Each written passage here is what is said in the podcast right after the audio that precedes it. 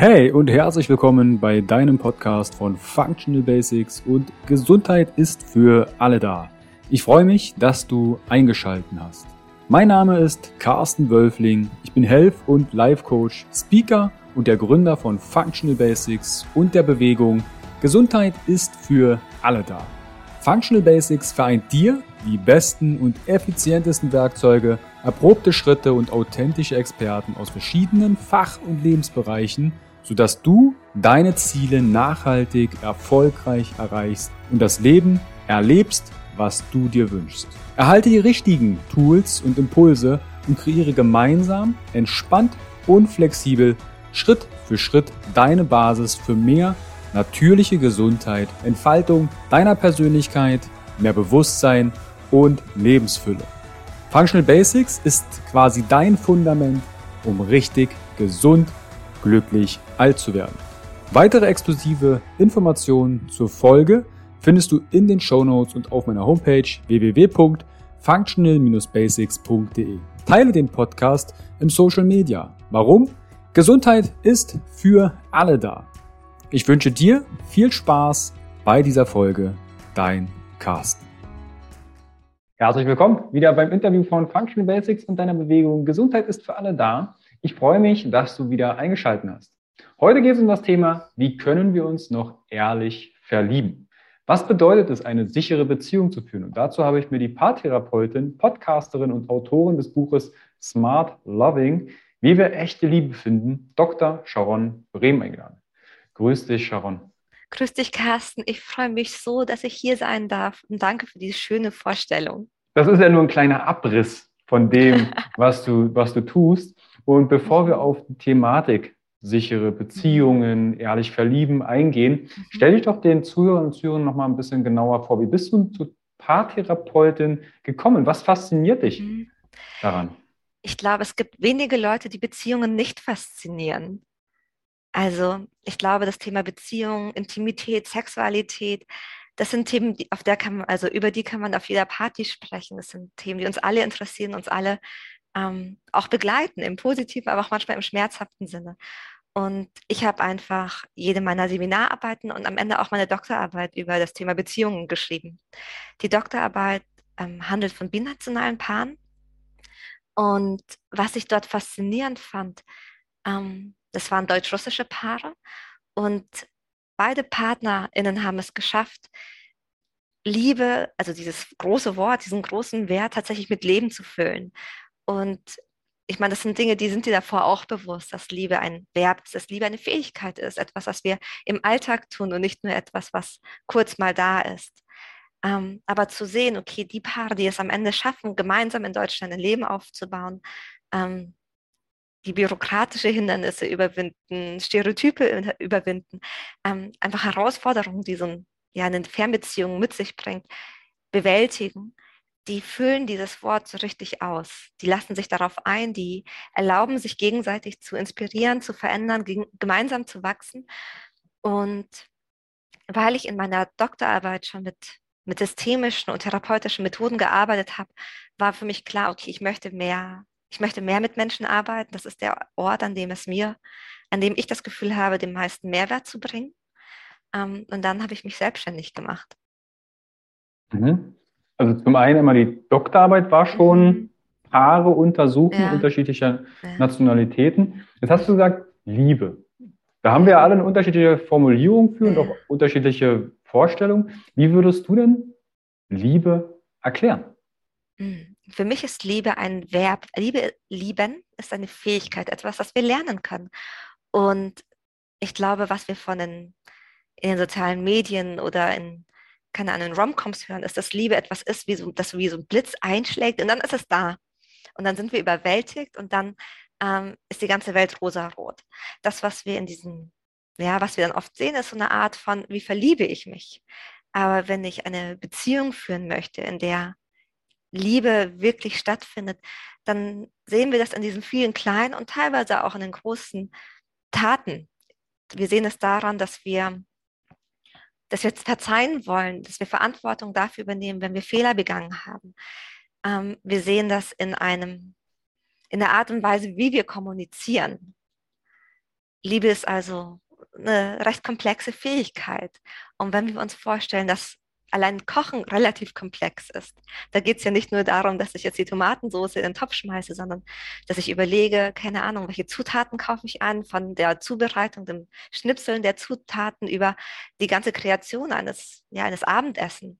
Dann kann man sich vorstellen, wie, wie wunderschön komplex auch Lieben sein kann.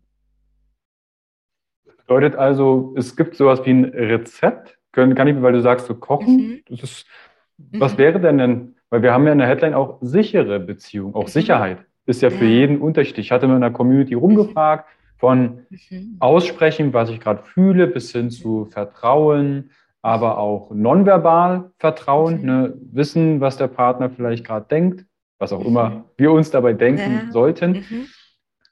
Aber dieses Thema Rezept, für eine sichere Beziehung? Was wären denn die Zutaten aus deiner Sicht und womit kommen so die Klientinnen und. Klienten zu dir? Was fehlt denen für eine Zutat? Mhm. Also das, was du, was deine, ja, deine Follower, Followerinnen gesagt haben, ist erstmal total richtig. Das sind viele, viele Einzelteile von einer sicheren Beziehung. Und das ist erstmal richtig schön, weil es bedeutet, okay, wir fangen nicht komplett bei Null an ziemlich sicher hat jeder, jeder, der gerade zuhört, eh schon so ein paar Versatzstücke, die einem helfen auf dem Weg zu einer sicheren Beziehung. Was für mich eine sichere Beziehung ausmacht, ist tatsächlich ähm, oft eine innere Haltung. Das Gefühl von, ich kann dir zeigen, wer ich bin, ich kann mich bei dir verletzlich machen, aber du kannst dich auch bei mir verletzlich machen. Das ist quasi etwas, was in beide Richtungen geht. Und das beginnt natürlich bei Vertrauen, dass du wenn wir eine monogame Beziehung führen, mich jetzt nicht betrügst, aber auch zu einem, ich weiß, dass meine Geheimnisse bei dir sicher sind, über ein, ich weiß, dass du mich nicht auslachst, wenn ich ähm, etwas mache und einen Fehler dabei begehe. Und Themen, mit denen Paare oft zu mir kommen, denen fehlt irgendwann diese Sicherheit. Ähm, woran merke ich das? Ich, manchmal sind wir in so Streitmustern, es ist immer wieder der gleiche Streit. Also auch wenn wir jetzt über die Zahnbürste streiten oder keine Ahnung, wer heute einkaufen geht oder den Müll runterbringt, irgendwie ist das Thema zwar unterschiedlich, aber die Muster sind immer wieder gleich. Und was dann passiert ist, dass wir uns oft nicht mehr trauen, unsere echten, unsere verletzlichen Gefühle zum Beispiel zu zeigen. Also anstatt zu zeigen, oh, ich bin so verletzt, zeigen wir eher unsere Wut. Also zum mhm. Beispiel hat dann, ich denke an eine Klientin, die gelernt hat, ich darf dir meine Trauer nicht mehr zeigen, weil du dann glaubst, ich manipuliere dich. Aber wenn du glaubst, dass ich dich manipuliere und ich dir meine Trauer nicht mehr zeigen kann, weil ich dich ja auch nicht verletzen will, dann greife ich eher zur Wut. Also fängt sie mhm. an, wütend zu sein und zu brodeln. Und das führt dann natürlich auch zu anderen Konflikten, weil wenn ich Wut zeige ja, und nörgelig bin, dann geht die andere Person noch mehr auf Abstand. Aber das, mhm. was sie eigentlich braucht, das, was ihr, was Trauer auch eigentlich auslösen sollte bei anderen Menschen, ist Nähe. Komm mir nah, tröste mich, sei präsent. Ich brauche da gerade jemanden. Und das ist das, was oft ähm, nicht nur, aber auch oft ein Thema ist in der Paartherapie. Ähnliche Situationen höre ich auch in, in Coachings immer wieder. Ne? Mein Partner hört mir nicht zu, mhm. es eskaliert, die Zahnbürste ist ja nur ein Beispiel. Mhm. Was sind denn die, was denkst du, was sind die Ursachen dafür, dass sich solche Muster einschleichen in die Beziehung? Teilweise haben wir alle unsere, ich sag mal, Bindungsverletzungen aus vergangenen Beziehungen oder ähm, aus unserer Kindheit und Jugend mitgebracht. Es kann zum Beispiel sein, dass ich schon als Kind ganz früh gelernt habe, oh, ich darf nicht um Hilfe bitten. Oder wenn ich um Hilfe bitte, dann werde ich verlacht oder dann werde ich doch alleine gelassen. Also trage ich das dann vielleicht auch mit in eine Beziehung. Kann aber auch sein, dass ich eigentlich aus einem sehr stabilen Elternhaus komme und dann in einer anderen Beziehung lerne, oh, hier werde ich betrogen, ich kann dir nicht hundertprozentig vertrauen. Und wenn wir das nicht auflösen oder uns da sehr bewusst sind, woher manche Verletzungen kommen, dann fällt es ganz schön leicht, ähm, diese Bilder auf die nächste Beziehung zu projizieren. Und mhm. natürlich mhm. gibt es also auch manchmal Verletzungen innerhalb einer Beziehung, ohne dass wir das wollen oder uns wünschen. Mhm. Und das kann, ähm, auch sowas kann passieren. Zum Beispiel, mh, hm, ein Beispiel, an was ich gerade denke. Die eine Person sagt, nein, keine Sorge, du musst mich nicht von der Arbeit abholen, obwohl es schon so spät ist. Und sagt, easy, ich kann ja auch abends allein nach Hause. Ähm, weil es aber schon sehr spät war, passiert irgendwas und man steckt dann in so ein Gefühl von, hm, irgendwie kann ich dich nicht verantwortlich machen, aber ich kann dich auch nicht nochmal um Hilfe bitten und ich weiß, dass das irgendwie eskaliert. Und das sind dann Punkte, die ziehen sich einfach weiter. Was wäre denn dann aus deiner Sicht eine Herangehensweise? Also gerade, ich würde gerne mal bei dem Punkt bleiben, wir haben alle so in Anführungsstrichen unsere alten Pakete, ne, die wir vielleicht von Beziehung zu Beziehung in Beziehungen zeigen, also die aktuellen Beziehungen zeigen das immer wieder auf. Ey, da gibt es doch. Themen, beschäftige dich damit mal. Ja. Was sind denn da jetzt Herangehensweisen? Was hört jetzt vielleicht gerade jemand zu, der sagt, du, irgendwie endet meine Beziehung immer nach ähnlichen Mustern oder es mhm. tauchen. Gleichen Themen auf wie in den letzten drei Beziehungen. Mhm. Was wären jetzt Herangehensweisen? Hm, also der erste Gedanke, der mir einfällt, ist, dass es super schön ist, da selbst Verantwortung zu übernehmen. Und wenn du überhaupt diesen Gedanken hast, oh, es könnte was mit mir zu tun haben, dann bist du schon mal viel, viel weiter als ein Großteil aller anderen. Ähm, ich glaube, der Default-Modus, weil es einfach leichter zu sehen ist, ist zu sagen, die andere Person macht was falsch und die andere Person muss sich verändern. Wenn ich jetzt aber schon mal den Schritt wage und sage, okay, ich schaue mir an, was meine Muster sind und wie ich dazu beitrage, dann bist du schon mal einen Schritt weiter und das ist fantastisch. Und dafür möchte ich dir erstmal, ähm, dazu möchte ich dir erstmal gratulieren, weil das manchmal nicht so einfach ist, sich einzugestehen, dass man nicht perfekt ist und dass man einen Fehler gemacht hat. Ähm, das tut manchmal weh. Vor allem, weil wir uns dann auch die Frage stellen, erstens, ich weiß nicht, wie ich rauskomme. Zweitens, was passiert denn, wenn ich dem Fehler zugestehe. Und viele von uns haben gelernt, oh, wenn ich nicht perfekt bin, in Anführungsstrichen, dann werde ich nicht mehr geliebt. Und das ist ja eine fundamentale, ist eine existenzielle Angst. Und deswegen super, wenn du dich damit auseinandersetzt. Im zweiten Schritt ähm, kann es total hilfreich sein, sich jemanden an deine Hand zu nehmen. Es kann ein Coach sein, das kann eine Therapeut, eine Therapeutin sein, ähm, aber es können auch gute Freunde sein der Gedanke, den ich da hier mitgebe, an diese tiefen, schmerzhaften Orte gehen wir nicht so gerne alleine. Ähm, natürlich kann ich auch journalen, das kann eine super gute Idee sein, aber wenn ich so in der tiefen, tiefen, tiefen, tiefen bin und merke, okay, da hat es echt wehgetan, dann kann es schön sein zu merken, ich bin hier nicht alleine. Da steht jemand ganz sicher und fest an meiner Seite und akzeptiert mich und hält mich. Und ich merke, mit meinem Schmerz bin ich nicht alleine und ich werde nicht verurteilt für die Dinge, die ich getan habe. Ähm, das wären so die zwei, zwei Schritte. Hm, was vielleicht noch ein dritter Schritt ist, ist dabei, oder ein dritter, ein dritter Gedanke, da sehr mit, mit Mitgefühl auf sich selber zuzugehen. Wenn ich jetzt eine gute Freundin, einen guten Freund hätte, der mir sagt, boah, Sharon, ich merke, ich habe hier echt Blödsinn gemacht ich als Freundin fand das erstmal so stark, dass die Person diesen Fehler ähm, anerkennt und sagt, ich will ja was verändern. Und würde damit so viel Wohlwollen versuchen, der Person ähm, zwar dorthin zu schauen, zu schauen, was ist da passiert und wo kann sie, woher kommt das, warum hat sie es gemacht, um das zu verstehen. Aber ich würde sie nicht so verurteilen, weil das machen wir auch manchmal, wenn wir alleine in diese Tiefe gehen sagen, ja, das war schlecht. Oder jemand anderes hat uns da was angetan.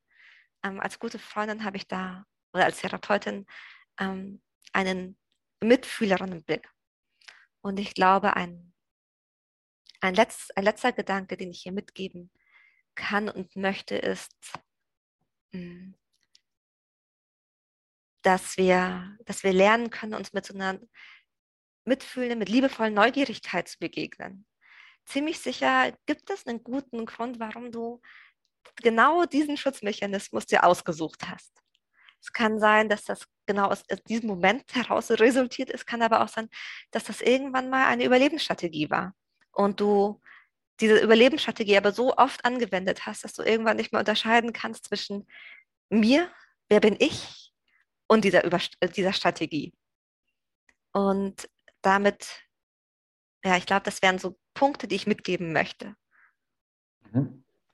Wie kann ich denn mit solchen, wenn ich jetzt zum Beispiel so reflektiert bin mhm. und merke, okay, der Konflikt, das hat jetzt weniger was mit meinem Partner zu tun, sondern mhm. ich habe ein, ein, Thema mhm. und fange an vielleicht zu journalen und mhm. merke, warte mal, das ist äh, ein Muster. Mhm. Jetzt hast du gesagt, okay, die erste Erkenntnis könnte sein, überhaupt zu erkennen, da ist ein. Muster. Ich könnte mir Hilfe nehmen. Mhm. Hast du da vielleicht noch andere Herangehensweisen? Wie kann ich so ein Muster verändern? Mhm. Also, um Muster zu verändern, äh, ist es total hilfreich, die darunterliegenden Emotionen zu spüren und zu sehen.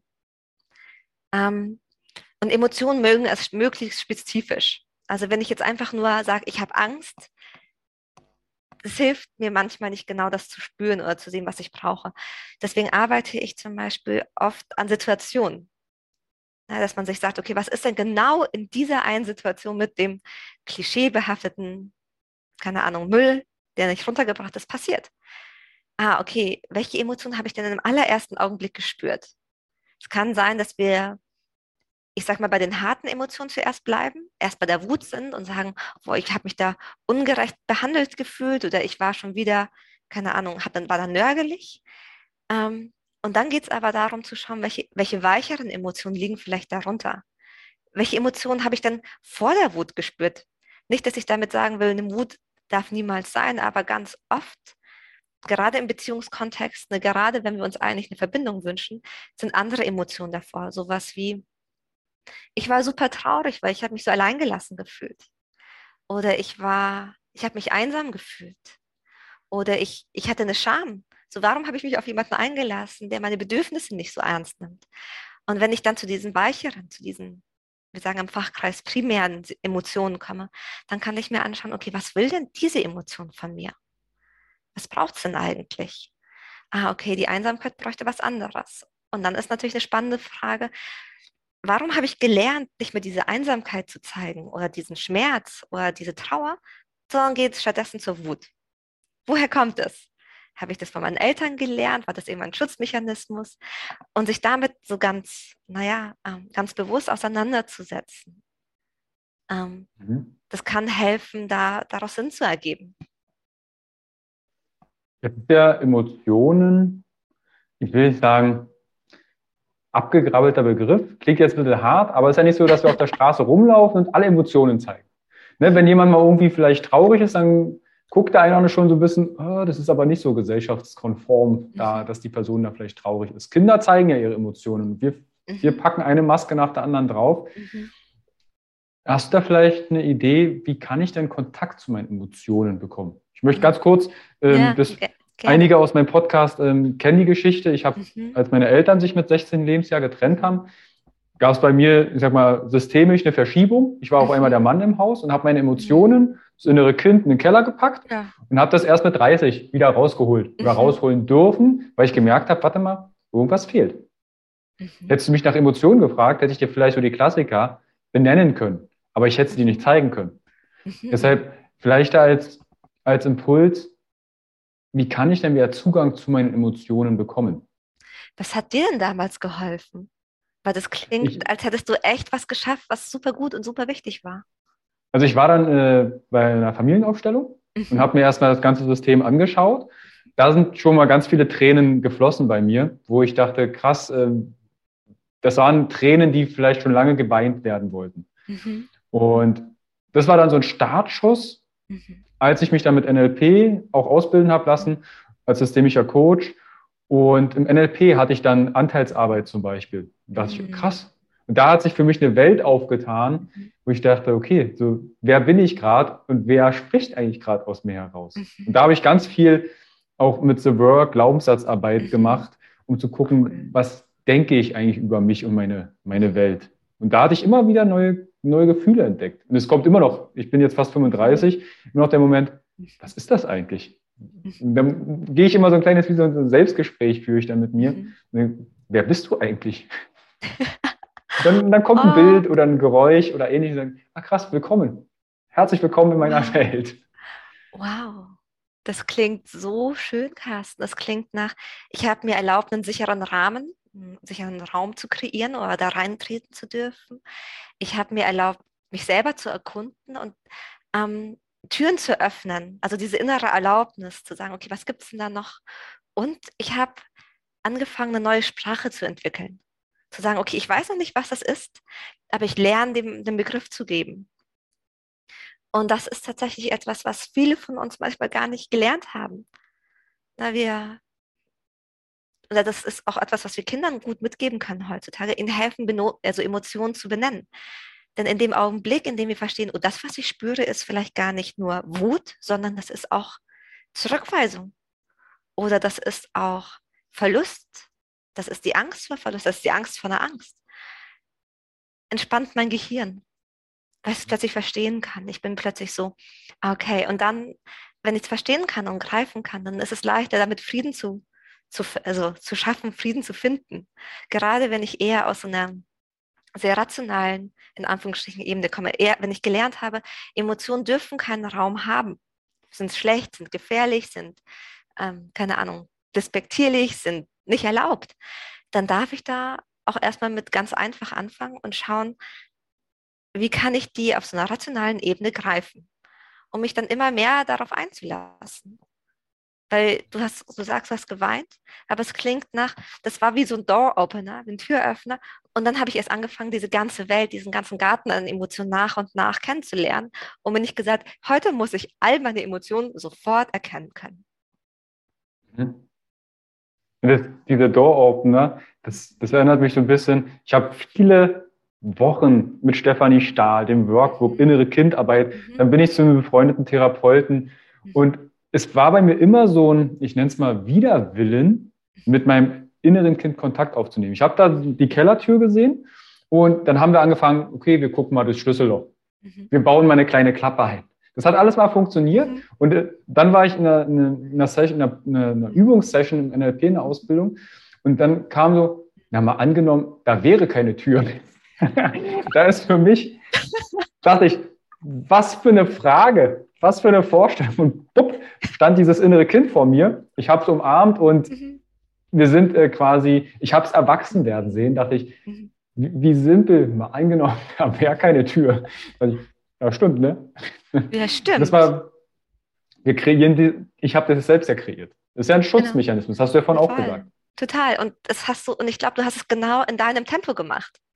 Weil ich kann mir vorstellen, wärst du hättest du dir nicht diese Klappe mal vorgestellt oder das Schlüsselloch, sondern stell dir vor, das Kind ist da und es gibt da keine Tür, dann wärst du so, bitte was? Mhm. Ich bin noch gar nicht bereit, ich bin noch gar nicht ready. Und ich glaube, so ein inneres, also dieses Vertrauen in dich selber zu gewinnen, ist ein ganz, ganz wichtiger und wunderschöner Prozess. Ja. Ich würde jetzt gerne mal auf die Emotionen nochmal, weil es ist nämlich eine Frage aus der Community gekommen und zwar mhm. emotionale Abhängigkeit. Schwierigkeiten lösen. Ich hatte dann nochmal nachgefragt, es bezog sich auf einen Partner, auf eine Partnerin. Mhm. Ich bin emotional abhängig in der Beziehung von meinem mhm. Partner. Taucht dir das ab und zu mal auf in der Paartherapie oder in deiner mhm. Arbeit? Das taucht ab und zu in meiner, in der, in der Paartherapie oder mehr in, ähm, in Einzelsettings auf, aber es kommt vor. Und man muss dazu wissen, bestimmte Emotionen gefallen uns halt ein bisschen besser als andere. Mhm. Ne, für, für den einen ist es so eine Wut, weil Wut zum Beispiel ganz viel Energie gibt. Und für andere ist es das Gefühl von, ich will immer glücklich sein. Ähm, und wenn wir mal in, bei diesen toxischen, bei toxischen, das ist ein Modebegriff, aber wenn ich so eine emotionale Abhängigkeit erlebe, das ist oft daran gekoppelt, dass da ganz intensive Gefühle von krasser Verbundenheit, krasses Wiedersehen, eine Auflösung von Verlustangst mit einem großen, großen Schmerz von Verlustangst, Demütigung, was auch immer. Und diese, diese emotionalen Ausschwankungen, also Schwankungen, Wellenbewegungen sind an diese andere Person gekoppelt. Also mhm. ich erzeuge sie nicht, weil ich jetzt aus dem Fenster schaue und mich freue, sondern ich erzeuge sie in Abhängigkeit mit dieser anderen Person. Und diese andere Person, wenn sie mir ganz, ganz nahe ist, dann fühle ich mich himmelhoch jauchzend. Aber wenn sie dann ein böses Wort über zu mir sagt, dann bricht für mich die Welt zusammen. Dann ist auch diese Person plötzlich mit einem leichten Kompliment der Schlüssel dafür, dass ich mich wieder gut fühle. Und wenn eine andere Person meinen Zugang zu Emotionen steuert, dann bin ich emotional abhängig. Macht das Sinn? Ist das verständlich? Ich verstehe es. Perfekt, super. wenn, wenn ihr die, die Zuhörer das nicht verstehen, dann äh, stellt gerne im Nachhinein ja, ja. entweder nehmt mit Sharon Kontakt auf oder schreibt es unter den Post, wo der Podcast dann veröffentlicht wurde ähm, diese, du hast gerade gesagt, dieses Modewort toxische Beziehungen. Könntest du das einmal ein bisschen klarer formulieren?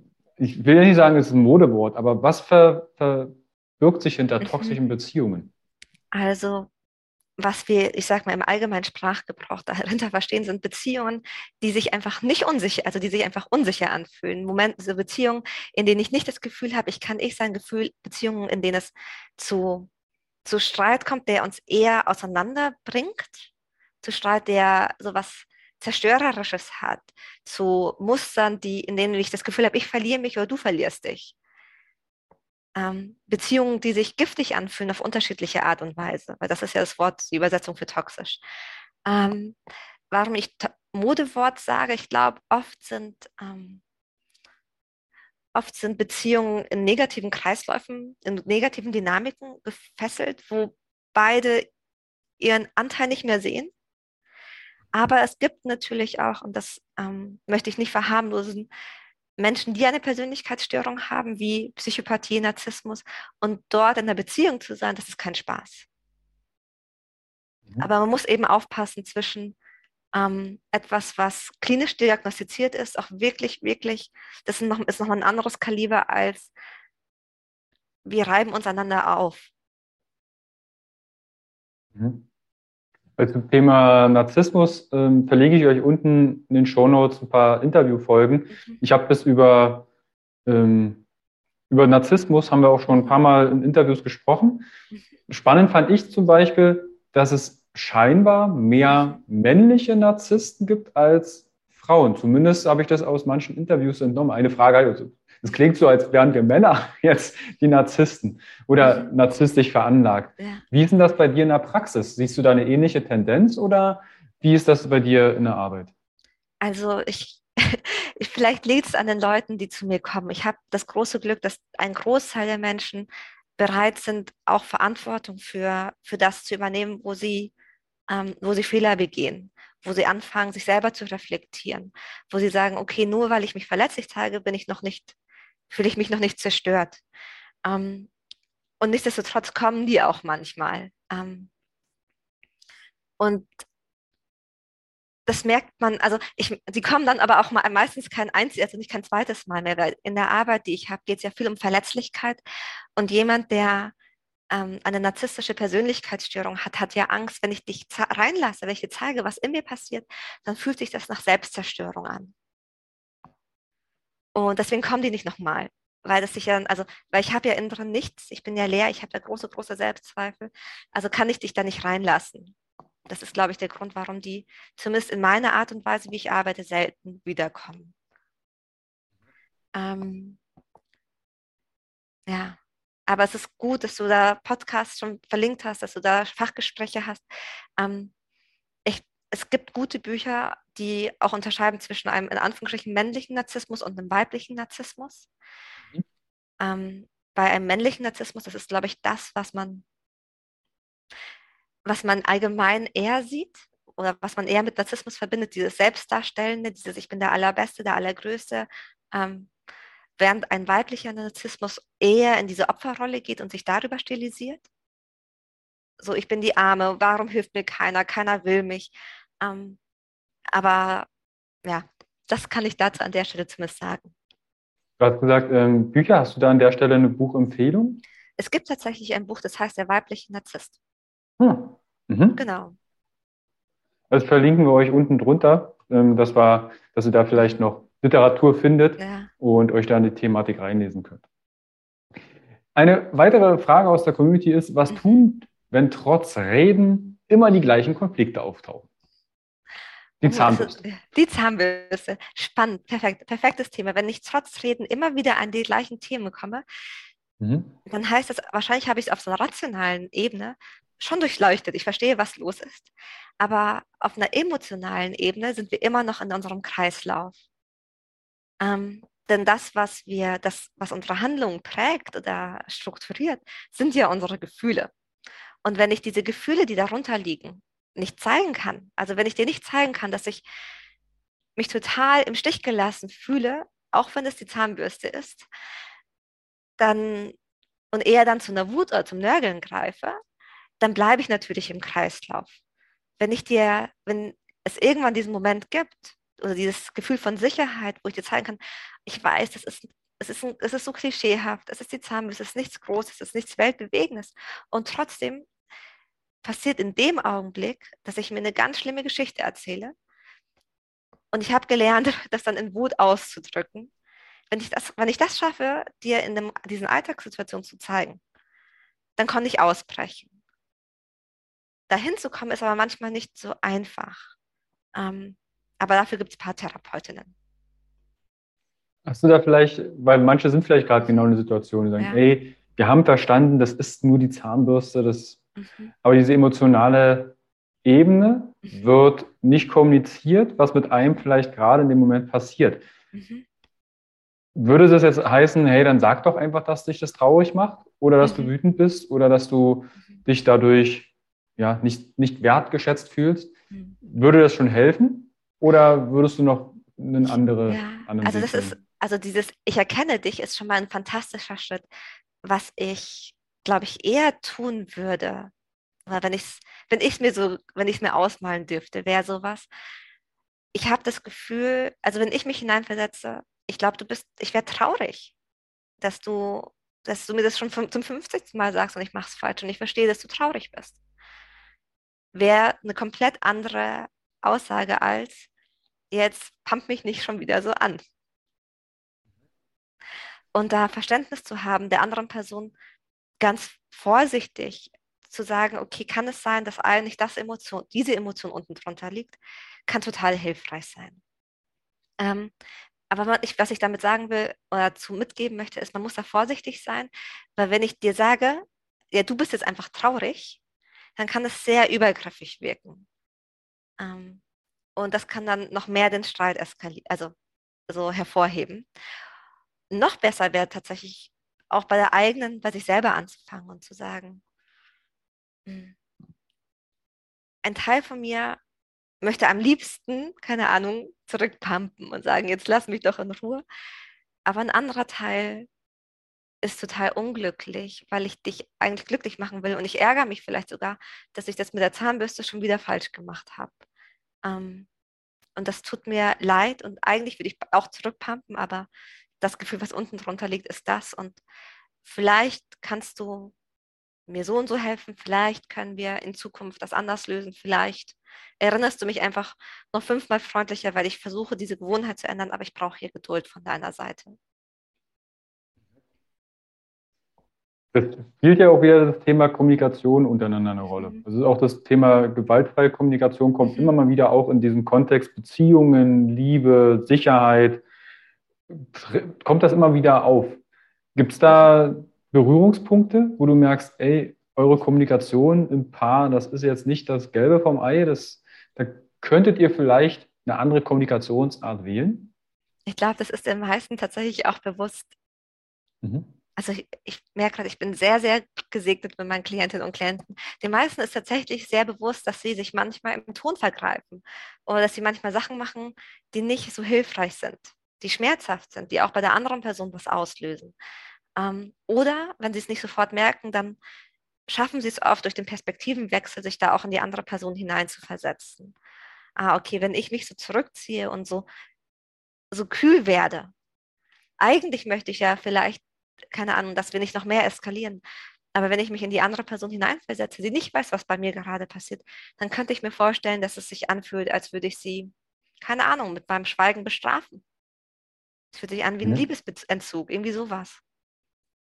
Mhm. Das hört man ja manchmal. Also, okay, ähm, ich habe die jetzt erst nicht gemacht, weil oder der Partner, die Partnerin spricht mhm. nicht mit dem anderen, begrüßt mhm. sie nicht, wenn er nach Hause kommt, was ja doch immer wieder mit diesem Liebesentzug einhergeht. Genau.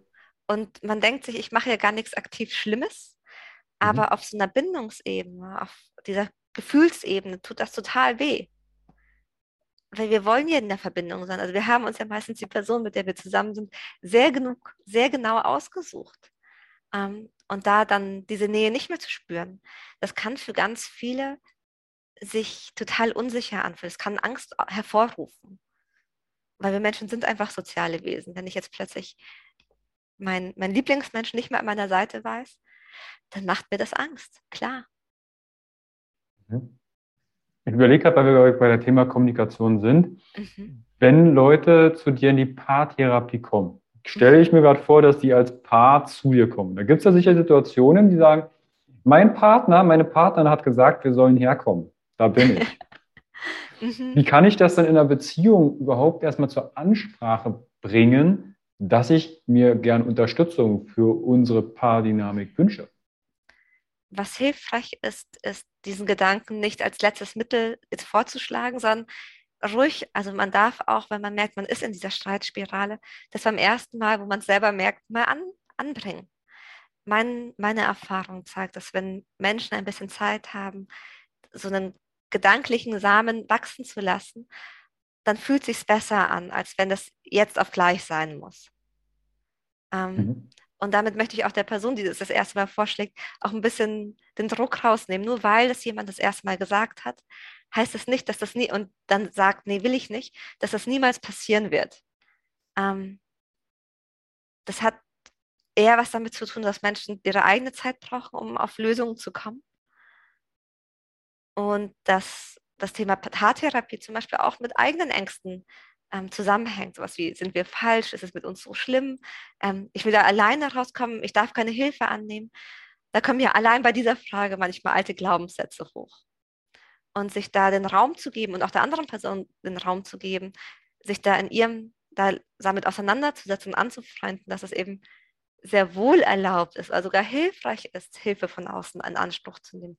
Dass es überhaupt kein Zeichen von Schwäche ist, weil man sich Hilfe sucht, sondern im Gegenteil ein Zeichen von einer sehr stabilen, selbstbewussten, achtsamen Beziehung. Ähm, das darf ein bisschen Zeit brauchen, das darf in Ordnung sein. Finde ich sehr schöne Worte, gerade wenn unser letzter Sprang ist jetzt die Paartherapie oder der Coach oder danach ist nichts mehr. Das Spannende ist, äh, letztens hatte ich ähm, ein Interview, dass die Leute, die Klienten, vielleicht geht es dir auch so, immer jünger werden. Also auch Freunde, jüngere Freunde von mir, ähm, dieser, wo ich denke, krass, ich hätte immer gedacht früher, dass das so ein Generationskonflikt Eltern ist, so mhm. 40, 50, oh, jetzt die Ehe kriselt, wir suchen uns einen Therapeuten, bloß nicht kommunizieren, dass viel mehr jüngere Menschen darauf aufmerksam werden. Wie ist das so bei dir mit, ein, mit so einem Alter der, der Klienten? Also ich habe ein bunt gemischtes Spektrum. Ich habe Menschen, die sind, in, in, die sind seit 50 Jahren verheiratet und glauben, okay, jetzt, jetzt sollten wir uns das doch nochmal anschauen, merken, okay, wir haben es jetzt lange ignoriert. Aber du hast vollkommen recht. Ähm, ich habe auch sehr viele jüngere Klientinnen und Klienten, auch Paare, die jetzt noch nicht verheiratet sind, Paare, die ähm, teilweise noch im Studium sind weil sie sagen, okay, ich möchte nicht die gleichen Fehler machen wie meine, El wie meine Eltern. Und mir ist die Beziehung wahnsinnig viel wert.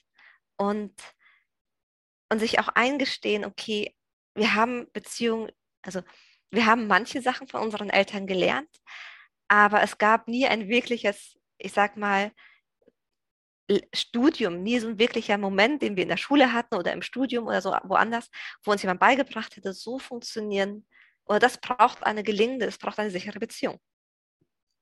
Und das nachzuholen ähm, und auch Paartherapie oder generell Therapie wie so ein mentales Coaching, wie so ein mentales Training zu sehen, wo ich einfach meine Gedanken schärfe, wo ich meine Emotionen mit denen lerne umzugehen, daraus Sinn zu machen, wo ich lerne, wie mein, meine Art und Weise, wie ich es kommuniziere, zu meiner Innenwelt passt.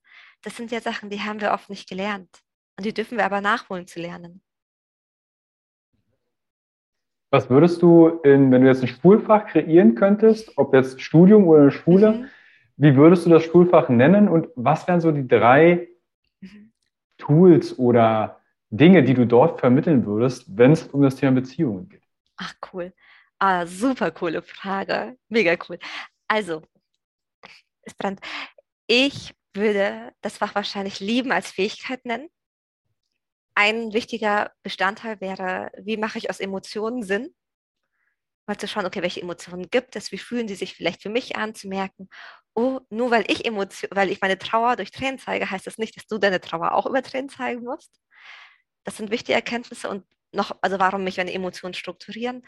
Ein wichtiger zweiter Punkt wäre tatsächlich ähm, Sprache. So, wie sind keine Ahnung, wenn ich dieses Wort benutze, welche Assoziationen schwingen damit und will ich, dass die mitschwingen? Über nonverbale Kommunikation, welche Zeichen kann ich da aussenden und auch nicht aussenden? Wie kann ich mitfühlende Worte formulieren? Was kann ich machen in Situationen, wo ich nicht weiß, was ich sagen soll? Was mache ich stattdessen? Ähm, und ich glaube, als, als dritte Lektion wäre, oh, ich kann mich nicht entscheiden, aber wenn ich mich nur auf drei Sachen entscheiden wär, würde, wäre das wie Mitgefühl, Selbstmitgefühl. Ähm, weil das was ganz anderes ist als Selbstmitleid, aber Selbstmitgefühl uns total hilft, auch mit schwierigen Situationen umzugehen. Genau, das wäre das, wär das, was ich machen würde. Coole Frage. Vielleicht finden wir das Schulfach ja irgendwann auch in, in der Schule. Mhm. Weil es sind ja in meinen Augen das Werkzeuge, die in der Schule nicht vermittelt werden und ja. die uns dann vielleicht im späteren Verlauf aufgrund von ja, des Nichtlernens, mhm. auch von Eltern her, der Seite, uns dann fehlen und uns dann mhm. vielleicht die Leichtigkeit im Leben nehmen. Mhm. Total. Jetzt sprechen wir die ganze Zeit über Paare. Mhm. Es kam aber die Frage, würde ich gerne trotzdem mit reinnehmen. Vielleicht hast du dazu ja auch ähm, einen Impuls. Mhm. Wieso ist es so schwer, einen Partner zu finden? Ne, es kommt von einem Single, hatte ich dann auch nochmal mhm. nachgefragt und kommen auch welche zu dir und sagen, du, ich hätte gern einen Partner, eine Partnerin, ich mhm. Finde sie aber nicht. Woran kann das liegen? Wieso ist es so schwer für manchen einen Partner zu finden? Ich glaube, es ist eine relativ komplexe eigentlich ist es eine komplexe Antwort, die jetzt kommt, ähm, nur damit man gewarnt ist. Ich glaube schon, dass natürlich heutzutage unsere Gesellschaft anders strukturiert ist. Ähm, man darf öfters Partnerin wechseln, Partner wechseln, man darf sich mehr umschauen, man darf sich, ähm, man darf andere Beziehungskonzepte gut finden und sich da ausprobieren. Gleichzeitig gibt es schon Leute, die sind total in diesen traditionellen Mustern, dann fühlt man sich vielleicht seltsam und anders und dann kommt da das Thema Single-Shaming zum, zum Tragen. Aber neben diesen äußeren Faktoren sind auch interne Faktoren wichtig. Und ich glaube, was Verlieben so schwer macht oder jemanden zu finden, ist, dass wir uns alle Schutzmasken, so Masken übergezogen haben damit uns bloß, bloß niemand erkennen kann. Aber wenn mich keiner erkennen kann, wenn keiner weiß, was in mir passiert, wenn keiner mir nahe kommen darf, dann wird es total schwer, ähm, genau das zu verändern, was wir in einer sicheren Beziehung haben wollen. Nämlich, dass ich mich akzeptiert fühle oder dass ich mich gesehen fühle. Wenn mein Ziel ist, ich möchte immer das Gefühl haben, du siehst mich, ich kann mich auf dich verlassen, ich, ähm, ich darf dir zeigen, wer ich bin wenn das mein Ziel ist, aber ich beim Dating mich die ganze Zeit verstecke, in Form von Filtern, in Form von, ich schwindele beim Alter, bei der Größe, beim Job, in Form von, ja, wenn dann doch Gefühle kommen, dann ziehe ich mich zurück und erzähle dir gar nichts mehr und ghoste dich vielleicht noch, dann wird das natürlich schwer. Weil nur dadurch, dass wir jetzt das Label draufpacken, wir sind ein Paar, verändert sich ja unsere Dynamik nicht. Und ich glaube, hm, Dating oder so wie Dating sich momentan anfühlt, das wird ja auch von uns gemacht. Das ist ja nicht, dass da jemand von außen kommt und sagt, wie machen wir Partnersuche, Partnerfindung für alle am allerkatastrophalsten und schmerzhaftesten? Das sind wir. Und ich weiß, es braucht Mut und Courage und, ähm, und es ist ein Risiko, sich zu zeigen. Es ist ein Risiko zu zeigen, hey, ich sehe ganz normal aus und zu hoffen, ich werde trotzdem, jemand verliebt sich in mich. Oder ähm, ich zeige dir meine verletzlichen Seiten. Aber nur wenn ich das tue, kann sich ja auch jemand in mich verlieben. Mhm. Also falls die Person gerade zuhört oder jemand sich angesprochen mhm. fühlt, dieses Single-Framing hast du es, glaube ich, genannt, begegnet ja. mir auch immer wieder, die sagen, mhm. auch im Coaching, sagen, hey, Carsten, ich bin jetzt seit zehn Jahren Single, ich, mir, mir ist das schon richtig unangenehm. Ich bin jetzt Beispiel 40 Single, habe noch keine Kinder und ähm, da wird richtig wie so ein Stempel oben drauf gepackt. Mhm.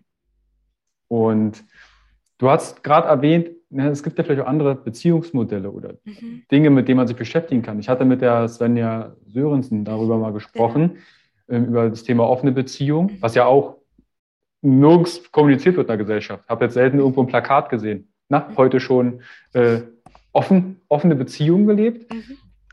Wie siehst du denn das mit den verschiedenen Beziehungsmodellen? Gibt es da in deiner Paartherapie dann auch mal ja, stimmt, da gibt es ja noch anderes als monogam 50 Jahre verheiratet zu sein. Also, Wie stehst du dem gegenüber Be Beziehungsmodellen? Ich glaube, dass, also, und darum geht es ja auch zum Beispiel im Podcast, also da geht es nicht nur um Polyamorie oder auf eine Beziehung, aber grundsätzlich, was das Schöne an unserer heutigen Zeit ist, wir können diese alten Muster hinterfragen, teilweise mitnehmen, teilweise aber auch sagen, wir probieren was anderes. Ähm, was schön ist, wir sind ja heutzutage in der Gesellschaft auf so vielen Ebenen viel, viel bunter und erlauben viel mehr Diversität. Warum auch nicht auf dieser Ebene? Und ich kann ja von außen nicht sagen, was das Richtige für, keine Ahnung, Hans Meyer in Leipzig ist und das Richtige für Gretchen Müller in München. Das kannst nur du selber herausfinden und manchmal ist das sogar so ein Ausprobieren. Ähm, und da diese Offenheit zu haben und zu sagen, okay, wir sind einfach gesamtgesellschaftlich daran bemüht, dass es uns als, Gesamt, als Gesellschaft, aber auch jedem Einzelnen gut geht, finde ich total gut und finde ich total sinnvoll. Hast du da vielleicht Ansatzpunkte, wie man sich mit diesem Thema Beziehungsmodelle. Bevor jetzt der Erste währenddessen irgendwie im Internet des Vertrauens Beziehungsmodelle eingibt und guckt, was das überhaupt ist? Mhm. Hast du da vielleicht gute Literatur oder Herangehensweisen, wenn Paare in der Situation stecken, du oder auch als mhm. Single? Was gibt es da eigentlich noch? Ähm, ich glaube, was ein schönes, also der Podcast von Svenja, Svenja ist toll, ist, glaube ich, meine gute Idee, sich da inspirieren zu lassen.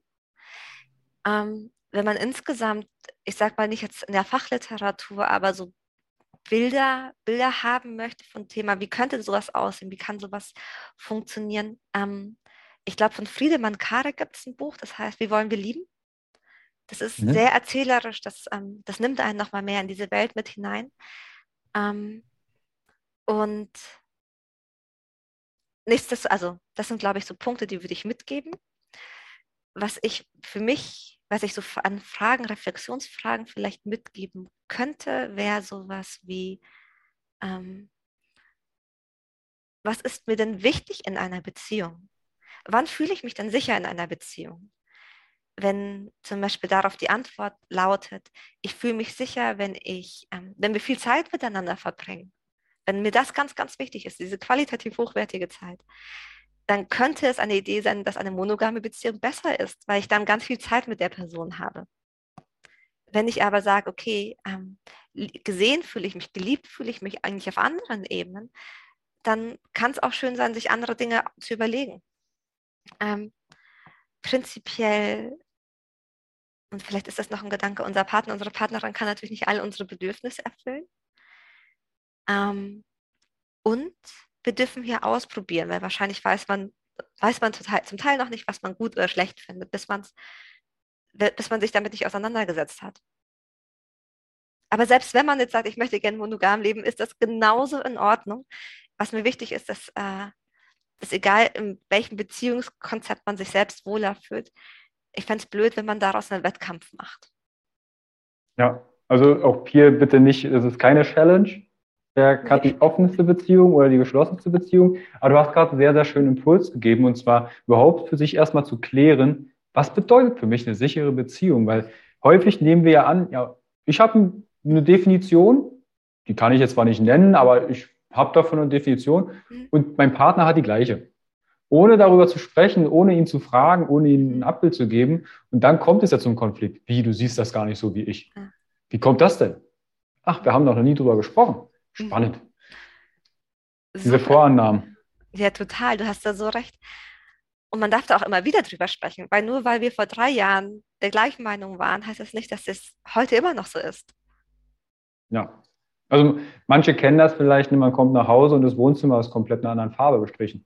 Du denkst, was ist das denn? Es wurde vor fünf Tagen erst gestrichen. Ja, also wenn wir darüber nicht sprechen, mhm. wie der andere vielleicht seine Welt sieht oder sehen möchte, mhm. dann birgt das halt das ein oder andere Konfliktpotenzial. Mhm, total. Und es macht ja auch Spaß. Es kann ja total Spaß sein, sich miteinander auseinanderzusetzen ähm, und da auch mal unterschiedliche Meinungen zu haben und dann eine ganz neue Lösung zu finden. Mhm. Wir sind, wir sind, Sharon, soweit Fragen durch. Was mich jetzt noch sehr interessieren würde, ist mhm. einmal der Podcast, mhm. den du ja mit einer weiteren Person Mhm, mit, ähm, Annika, mit Annika ne? Genau, genau, mit Anni. Ähm, ähm, einmal machst und du, dein Buch. Mhm. Um was geht es in eurem Podcast? Also den Podcast, der heißt Hello Lovers und den führe ich oder den hoste ich gemeinsam mit Annika Landsteiner. Und Annika ist super. Anni ist ähm, Autorin. Sie hat ja schon ein paar Bücher auf den Markt gebracht, die ganz, ganz toll zu lesen sind. Ähm, und Journalistin. Und wir sind einfach schon lange befreundet. Und in diesem Podcast Hello Lovers trifft Freundinnengespräch auf Paartherapie. Und der Gedanke war, dass wir ähm, gemeinsam anregen wollen, wie können wir denn heutzutage Beziehungen modern kreieren? Was bedeutet eine moderne Beziehung für uns? Wie können wir das selbst gestalten? Und greifen da ganz verschiedene Themen auf, von ähm, Verletzlichkeit. Ja, wa warum ist das wichtig? Warum, was kann ich machen, um sie wieder zurückzugewinnen? Über Polyamorie, über das Thema Affäre, über Selbstliebe. Und genau, das gibt es, glaube ich, zum, zum Podcast zu sagen. Und das Buch, Hello, also das Buch heißt Smart Loving, wie wir echte Liebe finden. Und hier geht es zum Beispiel um diesen Aspekt des, des, des Maskenablegens. So, wie kann ich mich denn authentisch zeigen? Wie kann ich mich denn echt zeigen? Was hilft mir dabei? Ähm, es geht auch ganz viel um Emotionen. Wie kann ich da einen Zugang dazu gewinnen? Weil uns ehrlicherweise Emotionen unglaublich helfen im Dating-Prozess. Und das auch etwas ist, was wir dann spätestens in der Beziehung sowieso brauchen. Mhm. Also genau. das Buch und den Podcast, den verlinke ich euch in die Show Notes. Hört da und lest da gerne rein. Sie hat gerade das Buch ins Video gehalten, also falls ihr das bei YouTube seht, dann lest da sehr, sehr gerne rein. Ich habe es auch direkt auf meine Bücherliste gepackt. Und weil mein Schwerpunkt ist gerade so mhm. das Thema Beziehungen. Die letzten Jahre war immer Gesundheit, Ernährung, mhm. Training und Co. Und jetzt mhm. näher ich mich dem nächsten Lebensbereich. Also, hey, lass uns doch mal da genauer reingucken, was gibt es denn da Tolles zu entdecken. Und da werde ich dein Buch definitiv äh, reinschmökern. Wie cool, ich freue mich sehr, dass es bei dir schon auf der Readlist ist und wünsche dir beim, beim Lesen super viel Spaß und, äh, und ganz viel Vergnügen und neue Erkenntnisse. Obwohl Vielleicht ich das Gefühl habe, du hast eh schon ganz viel. Wobei ich habe eh das Gefühl, dass du schon ganz, ganz viel Wissen mitbringst, deswegen. Ja, aber ich will nicht, es gibt ja auch diese äh, dann den Kruger-Effekt. Man denkt, man weiß viel und dann, verdammt, ich weiß gar nichts. Und dann kommt so die Erkenntnis nach und nach. Deshalb, ich bin für, deshalb auch die Interviews und auch das tolle Gespräch jetzt mit dir. Diese, ich lerne immer dazu. Und natürlich, warum nicht die anderen, also du, du zuhörst und zuschaust, davon profitieren lassen. Ähm, Sharon, du hast ja gesagt, du sitzt jetzt in München und mhm. machst aber auch Online-Paartherapie. Wie kann ich denn mit dir Kontakt aufnehmen und wo finde ich mehr über deine Arbeit oder wo kann ich noch mehr über dich erfahren? Also ich habe natürlich eine Webseite, die heißt www.lovemoves.de. Also die Liebe bewegt, Love Moves. Und ich habe natürlich einen Instagram, das heißt natürlich, ich habe einen Instagram-Kanal, Dr. Sharon Brehm, dort findet man mich auch. Ähm, auf der Webseite findet man wahrscheinlich alle Informationen, die wichtig sind von mir, zum, vom Buch über ähm, Terminmöglichkeiten. Und auch auf Instagram findet man dann oft Beziehungswissen, Beziehungstipps, Tipps auch für Liebesuchende. Da kann man, kriegt man alle Infos.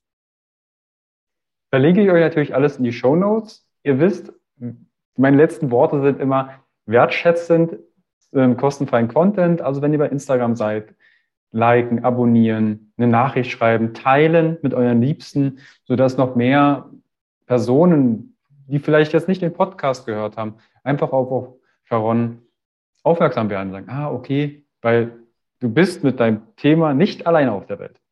Wenn du jetzt denkst, ah, ich habe die unglücklichste Beziehung auf der Welt, es gibt wahrscheinlich noch andere, denen es ähnlich geht.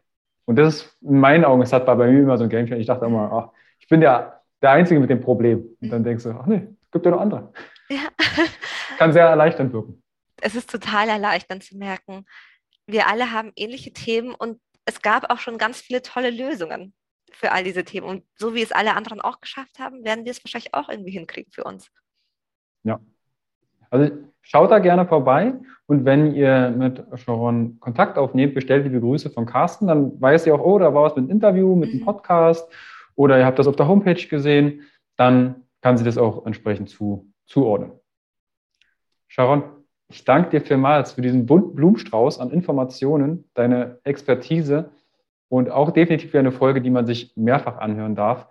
Da fließen ganz viele Informationen auch so unten drunter noch mit. Carsten, ich danke dir sehr. Das war so toll. Es hatte, also ich habe es geliebt, dass du Sachen von dir erzählt. Deine Fragen waren toll. Danke dir sehr für deine Zeit. Das war schön und auch allen danke die fürs Zuhören. Das war toll, dass ihr bis heute, bis jetzt da zugehört habt. Bis jetzt. Danke dir. Also auch diese Offenheit. Ich nehme kein Blatt vom Mund. Äh, manche, manchmal sprudel ich ein bisschen mehr aus der Vergangenheit. Manchmal halte ich es ein bisschen bedeckter, tagesformabhängig. Und dann wünsche ich uns eine wunderschöne Zeit. Gerne abonnieren, teilen, bei Sharon vorbeischauen, durch, durchklicken und dann hören wir und sehen wir uns bald wieder.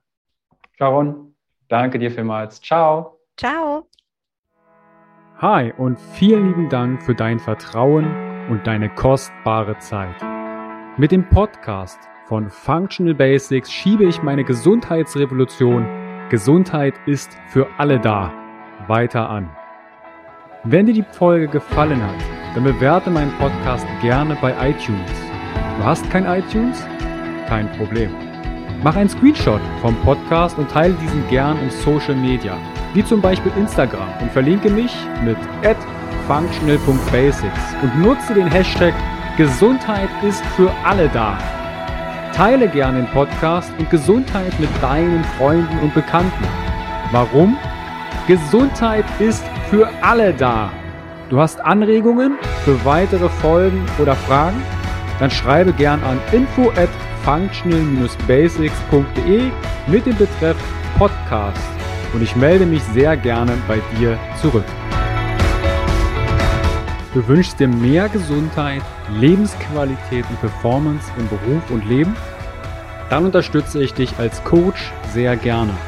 In den Show Notes findest du einen Link, wo du dein kostenfreies Beratungsgespräch mit mir vereinbaren kannst. Du bist Unternehmer, möchtest mehr über die Gesundheit und Performance für deine Mitarbeiter erfahren oder organisierst Events?